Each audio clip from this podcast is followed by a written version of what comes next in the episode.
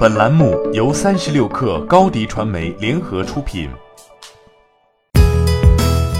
本文来自三十六氪作者王玉婵。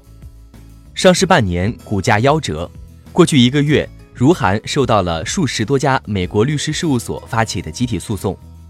原因是被认为招股书中虚假、误导性声明或未披露的信息。今年四月，如涵控股在美国纳斯达克上市。发行价为每股十二点五零美元，但截至发稿，它的股价仅为五点七九美元，还不到发行价的一半。资产受损的投资者们怀疑，如涵股价缩水的原因是该公司在招股书中遗漏了重大不利事实。根据招股书，如涵的两大收入来源分别是电商业务和网红服务收入，前者包括网红店的产品设计、外包生产、供应链和售后。后者主要是牵线网红和其他品牌，为其进行营销推广，并收取服务费。这两种盈利模式依赖公司的网店数量、服务的网红数量这两项重要数据。而投资者们认为，如涵的招股书在这上面并没有说实话。律师事务所在声明中指出了三个疑点：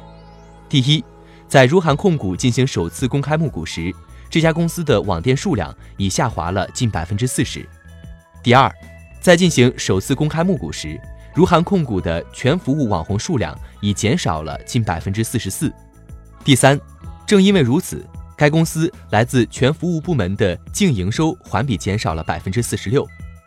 招股书显示，如涵一共签约了一百一十三位网红，包括张大奕、大金、虫虫、左娇娇和管阿姨等。截至二零一八年三月三十一号，他的在线商店数量达到八十六家。但如涵董事长冯敏在二零一九年六月十三号的财报会议上披露，截至二零一九年三月三十一号，公司的网店数量已降至五十六家。招股书还写道，如涵的三个头部网红每人每年带货的销售额超过一亿元人民币，还有七个每人每年能创造三千万至一亿元人民币销售额的网红。该公司给美国投资人讲的故事是，中国社交电商和内容电商。从今年到二零二二年，预计每年的年复合增长率在百分之三十五点五左右。作为社交电商和内容电商的一部分，KOL 电商在二零一七年创造了三百二十九亿元人民币的销售额。但是，美国市场对网红经济仍然有很多担心，比如他对头部博主张大奕本人的过分依赖，比如花钱培养出的网红可以很容易的脱离公司，比如它的营销费极高等等。这一点从上市首日的股价走势就能看出来。上市前，如涵创始人冯敏持股百分之二十九点二七，为公司最大股东；张大奕通过喜马拉雅投资有限公司持有百分之十五股权，为第二大股东；淘宝中国持股百分之八点五六。因此，如涵曾自称为阿里巴巴集团唯一入股的 MCN 机构。但在今年五月，阿里巴巴、君联资本、赛富投资、昆仑万维。远近创投、启明创投、中鼎资本均已退出该公司股东行列。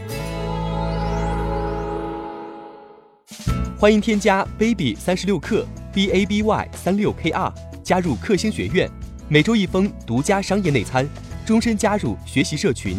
聊风口谈创业，和上万课友一起成长进化。高迪传媒，我们制造影响力。商务合作，请关注新浪微博高迪传媒。